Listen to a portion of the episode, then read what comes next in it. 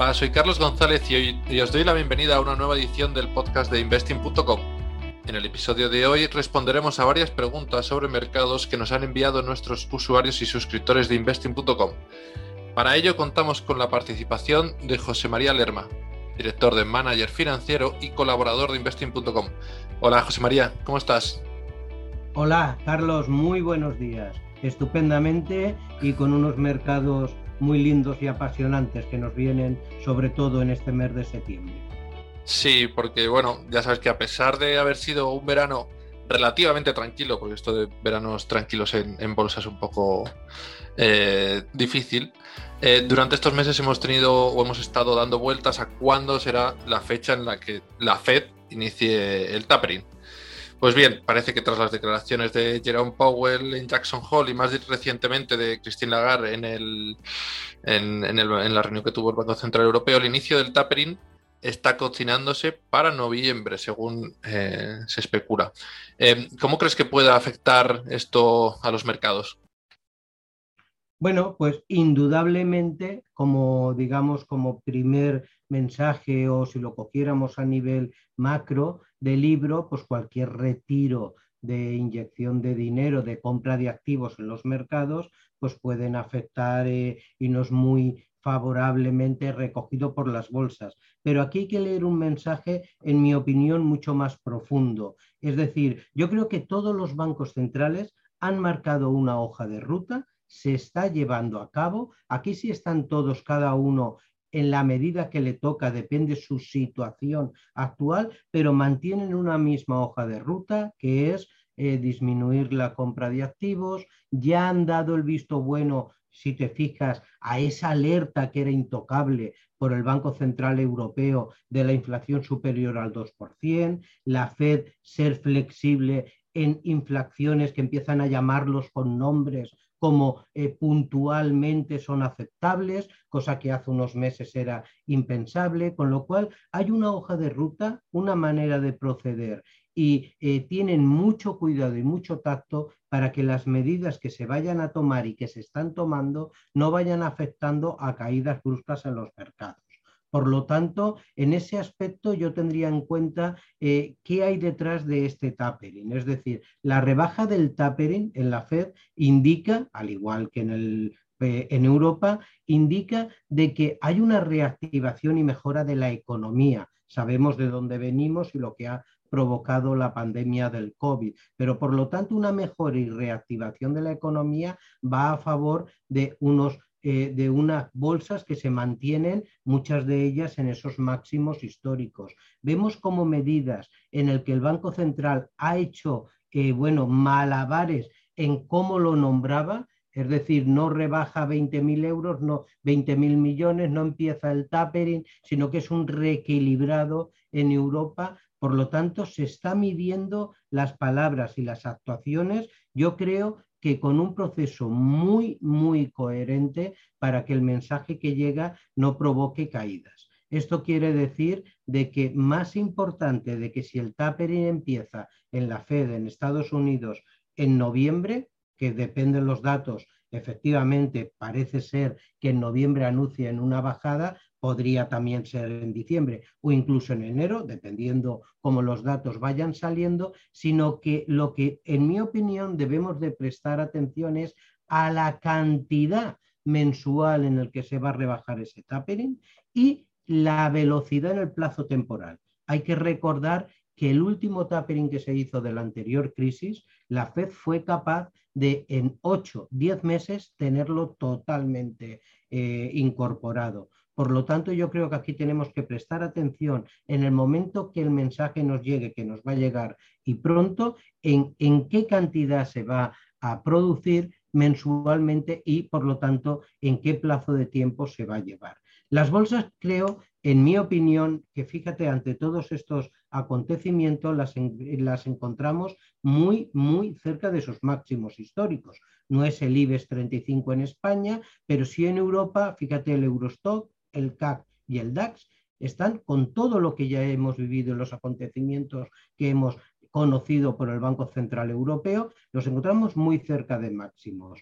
Los índices americanos están muy cerca de máximos, tanto el Nasdaq como el Don John como el SP. Mi proyección, aunque tenemos esa posibilidad de anuncio y muy fuerte para noviembre, es que los índices no hay ningún motivo para ponerse corto y vendedores, en mi opinión, no hay ningún motivo para eh, en este momento no estar dentro y dejar correr los beneficios.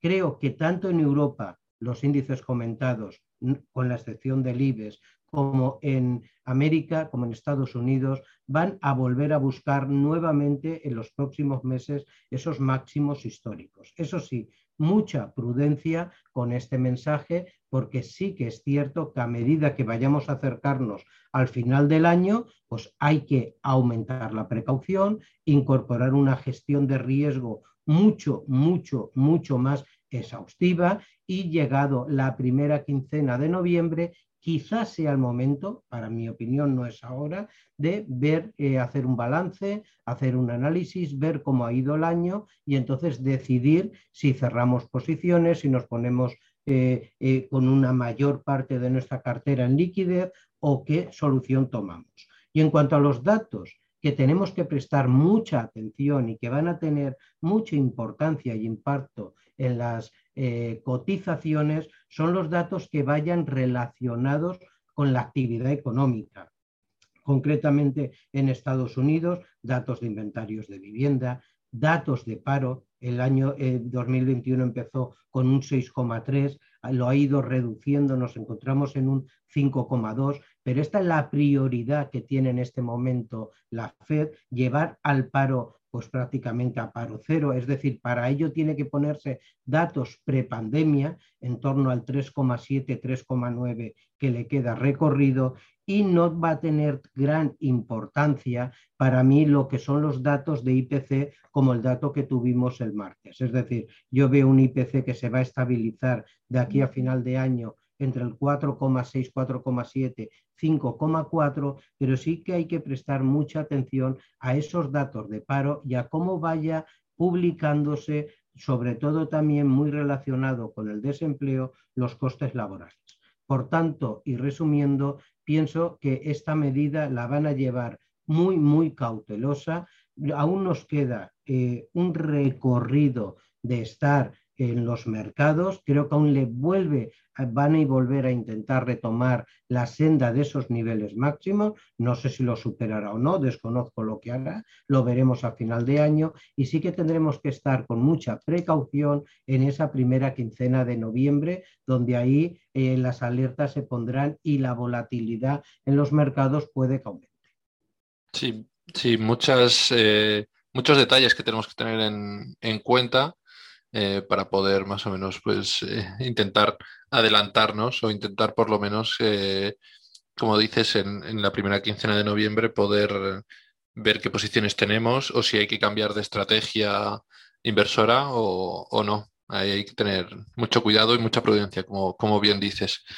Bien, pues vamos a dar paso a algunas preguntas que nos han, que nos han enviado. La primera, que es más o menos de, sobre, sobre valores tendencia o como o qué valores deberíamos tener en, cartera para, vigilar o invertir en los, en los próximos meses. Mm, no sé si nos puedes dar alguna recomendación.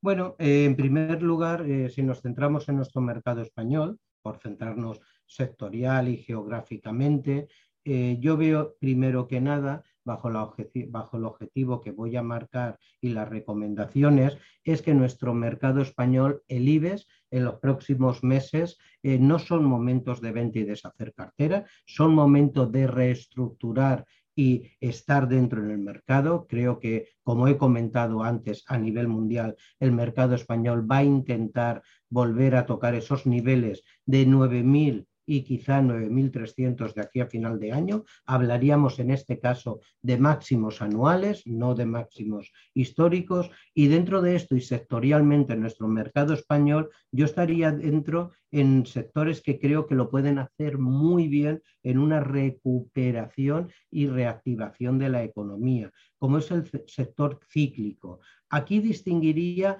entre dos partes, una con un riesgo en las acciones un poquito mayor y para ellos yo creo que dos valores, Acerinos y ArcelorMittal, son dos valores eh, muy buenos para entrar. Yo me inclinaría más por ArcelorMittal. Sabemos que este valor puede tener unas variaciones y oscilaciones un poquito altas y dentro del sector eh, cíclico, dentro del sector consumo, estaría dentro sin duda alguna de Inditex. Hemos visto cómo las ventas en los últimos en la última publicación de sus resultados que hemos tenido esta misma semana, se encontraba en niveles superiores a prepandemia, por lo tanto es bárbaro la proyección que puede tener y una recuperación y reactivación puede que eh, beneficie al valor y por lo tanto yo lo tendría en cartera. Eh, el sector financiero, pienso que puede ser un sector muy favorecido en los próximos meses y sobre todo en, el próximo año 2022 y por lo tanto en este momento yo estaría dentro de los bancos grandes, Santander y Bilbao. Pienso que nos pueden dar muchas alegrías de aquí a final de año y en el primer trimestre del año que viene. Si tuviera que elegir, en este momento me gusta más la proyección que puede tener el BBVA. En comunicaciones entraría dentro y tendría en cartera telefónica. Telefónica, sabemos nuestras antiguas Matildes, todo lo que han sufrido, el proceso que lleva, el sentimiento de mercado sobre ella ha cambiado en muy positivo, está luchando en este momento pues con una resistencia que la mantiene en los niveles de 4.30 y yo estaría en ella en los próximos seis meses y le hago de aquí a final de año un objetivo y un empuje hacia los niveles de 4.70, 4.80. Vemos la evolución del crudo el crudo tiene un sentimiento al alza, un sentimiento que parece ser que el segundo semestre de este año va a ser potencialmente alcista. Ojo, que también van a haber sustos y recortes, pero puede estabilizarse y tocar en breve el crudo Texas, por nombrar uno, los 80 dólares barril y por lo tanto empresas muy sólidas en España como Repsol, pienso que es momento también de estar dentro. Por lo tanto, aquí hay un abanico sectorial bastante importante para entrar y muy concretamente, y es una acción de riesgo, en este momento que ha roto una resistencia bajista perdiendo más de un 40% sobre sus máximos, yo estaría dentro en lo que queda de aquí a, noviembre, diciembre de Farmamar. Pero aquí sí que comento que es una acción y una empresa con una volatilidad y un riesgo mayor. Muy bien, muchos valores que hay que tener eh, en cuenta con sus eh, características y con, y con, muchos detalles a, tener también en cuenta a la hora de, de, poder posicionarnos en ellos o estar por lo menos vigilándolos, ¿no? Como, como bien dices. Eh, si te parece, pasamos a otra pregunta, que es, durante los últimos meses hemos venido viendo cómo la falta de chips puede retrasar los pedidos de, las plantas españolas. En este sentido, ¿qué acciones se pueden ver más afectadas si se recrudece la falta de, de suministro de estos, de estos chips? Bueno, pues aquí hay que tener en cuenta, sobre todo, eh, sin duda alguna, el sector automóvil es un sector eh, directamente, directamente muy, muy perjudicado. Como bien dices, y no solo en España, en Europa hemos visto paradas en la producción de las plantas que han sido combinadas estas paradas también por los ERTES que hemos tenido, pero han habido eh, que han intentado reactivar la producción y han habido paradas y se han creado ERTES solo por la falta de chip. Es decir, eh, una vez que las empresas de automóviles han, por, por el confinamiento, por la pandemia, han intentado eh, reactivar su producción, por la falta de chip les está haciendo muchísimos daños. Han intentado, han intentado incluso, y lo están haciendo, y no solo, las, y no solo eh, fijaros el sector de la, automoción, sino que el cambio que ha habido en nuestro comportamiento, el cambio que ha habido provocado eh, por esta pandemia del COVID, ha hecho que sectores como el teletrabajo, sectores como la educación online, sectores como el ocio y sobre todo ha hecho mucho eh, y ha crecido mucho cualquier eh, derivado que tenga que ver con conceptos tecnológicos, como es la electrónica del consumo. Por lo tanto, todos estos sectores han incrementado, han incrementado eh, esa, esa, demanda para, para introducir los chips en sus componentes, han incrementado sus ventas y por lo tanto ha añadido un problema adicional a lo que el sector del automóvil, que es un sector que es el más directo, eh, bueno, pues eh, tienen. Pero ojo, la reanudación de la producción en los sectores del automóvil no ha hecho eh, que estos sectores en este momento comentados, teletrabajo, educación, ocio, electrónica de consumo, el smartphone, no ha hecho, no ha hecho que reduzca su demanda. Por lo tanto, se ha creado eh, el, disminuir los inventarios y además eh, eh, un aumento de la demanda en todos estos sectores, pues ha creado un problema y un cuello de botella. Un problema muy, muy grande que incluso los gobiernos están metiendo, intentando solucionar esto. Vemos como aquí también hay una guerra entre Estados Unidos y China y que, bueno, no tiene una solución eh, cercana. Ya se están poniendo y se están aumentando, creando nuevas eh, factorías, intentando eh, bueno, pues aumentar esa producción de esos chips, pero aquí nos queda aún un recorrido eh, de escasez en todo lo que queda de año y parte del primer trimestre del año que viene. Vemos como empresas de semiconductores, por ejemplo, TSMC, que, que prácticamente obtiene el 65% eh, de la fabricación de automóviles mundial, abastece, o empresas como Samsung e Intel. Eh, son todas incapaces de abastecer al mercado, pero vemos el principal fabricante chino, SMIC, tanto por los recortes en la producción que está metiendo China como el abastecimiento que está teniendo, pues genera problemas para abastecer al resto eh, del mundo. Y empresas, empresas de semiconductores como la holandesa ASML o en Estados Unidos Texas Instrument, vemos como todas ellas y en las cotizaciones se están reflejando alzas importantes. Por lo tanto, eh, es un problema que es transitorio, es un problema que aún nos puede afectar aún nos puede afectar en todo lo que llevamos de año y primer trimestre del año que viene y sin duda, como he comentado, el sector del automóvil, teletrabajo, educación, ocio y todo lo relacionado con la electrónica del consumo puede ser afectado muy directamente.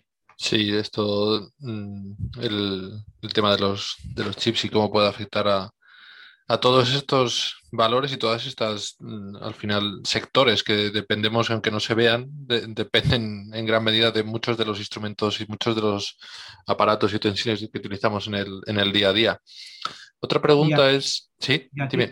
disculpa, fíjate, eh, incluso como comentaba, eh, se está intentando eh, ofrecer los artículos, los productos, los vehículos con, con menos, digamos, opciones al mercado para disminuir eh, eh, la cantidad de chips que necesita, pero ten en cuenta que el cambio en el automóvil de los vehículos tradicionales de gasoil y gasolina al vehículo híbrido y al vehículo electrónico se puede multiplicar a veces eh, por incluso 80 o 100 veces los componentes en chip que se necesitan. Eh, de mayor en el, en el, híbrido y en el electrónico que en el, que en el eh, diésel y gasoil. Por lo tanto, aquí también, eh, en el cambio que estamos viviendo, también se aumenta la necesidad, también se aumenta esa demanda de los chips que en este momento necesitan toda, todo, bueno, pues necesita el mercado para ser abastecido. Sí, ahí tenemos lo que dices, un cuello de botella, se necesitan más chips y resulta que que los productos que, antes usaban menos, menos chips en este, en este sentido, por, decirlo así de manera sencilla, eh, no estaban pudiendo llegar y los que se fabricaban antes con menos ahora se tienen que fabricar con más. Bueno, es un, es un tema bastante, bastante complicado y, que, y que esperemos se solucione pues un poco con el, con el tiempo y con la, y la, y la fabricación un poco de este tipo de suministros que se recuperen todos los stocks. Eh, de nuevo, bueno, pasamos a otra, otra pregunta. De nuevo, em, la política o unas elecciones entran en, escena en, Europa, en este caso es en, Alemania, que el próximo 26 de septiembre pues, celebrará elecciones y por primera vez en más de 15 años, parece mentira, Angela Merkel no será candidata. Eh, ¿Cómo puede afectar esto eh, bueno, a los mercados alemanes, al DAX? ¿Crees que la ausencia de Merkel puede generar incertidumbre o inestabilidad a los mercados mm, alemanes y, por qué no, también a, Europa en sí, claro? Bueno, sin duda alguna, eh, cualquier eh, situación que afecte a la locomotora europea, que es Alemania, sin duda alguna se ve un reflejo sobre el resto de Europa, eso sin duda alguna. Aquí tenemos que distinguir eh, dos puntos. Eh, uno, eh, como tú muy bien has dicho, ya 17 años de Angela Merkel, su liderazgo es incuestionable, incluso en los peores momentos, bueno, pues su, su, visión, la aceptación, su popularidad ha estado siempre por arriba del 50%. En estos momentos en esta toda su trayectoria ha lidiado con crisis muy fuertes, como sabes que hemos tenido en Grecia, en España, Portugal, Italia, eh, ha lidiado con, con esa fragmentación y esa rotura que en momentos tan fuerte ha tenido la Unión Europea, con la salida de un socio tan importante de ella como Reino Unido y con una crisis provocada por una pandemia mundial eh, bueno, es decir, con todo ello deja en este momento Alemania, después de 17 años, muy fortalecida y con, y consiguiendo la, locomotora económica. Aquí eh, yo creo que son dos cosas. Una, eh, hay que tener en cuenta qué liderazgo va a tener su sucesor. Es decir, aquí le queda un reto muy grande a su sucesor y por lo tanto, aún estando en el gobierno, vamos a ver eh, esa pequeña duda o incertidumbre eh, que en principio se entiende que va a ser con una nota alta, pero ojo aquí porque eh, la figura, como tú dices, de tantos años de Angela Merkel ha quedado muy profunda y va a ser sin duda alguna muy, muy valorada.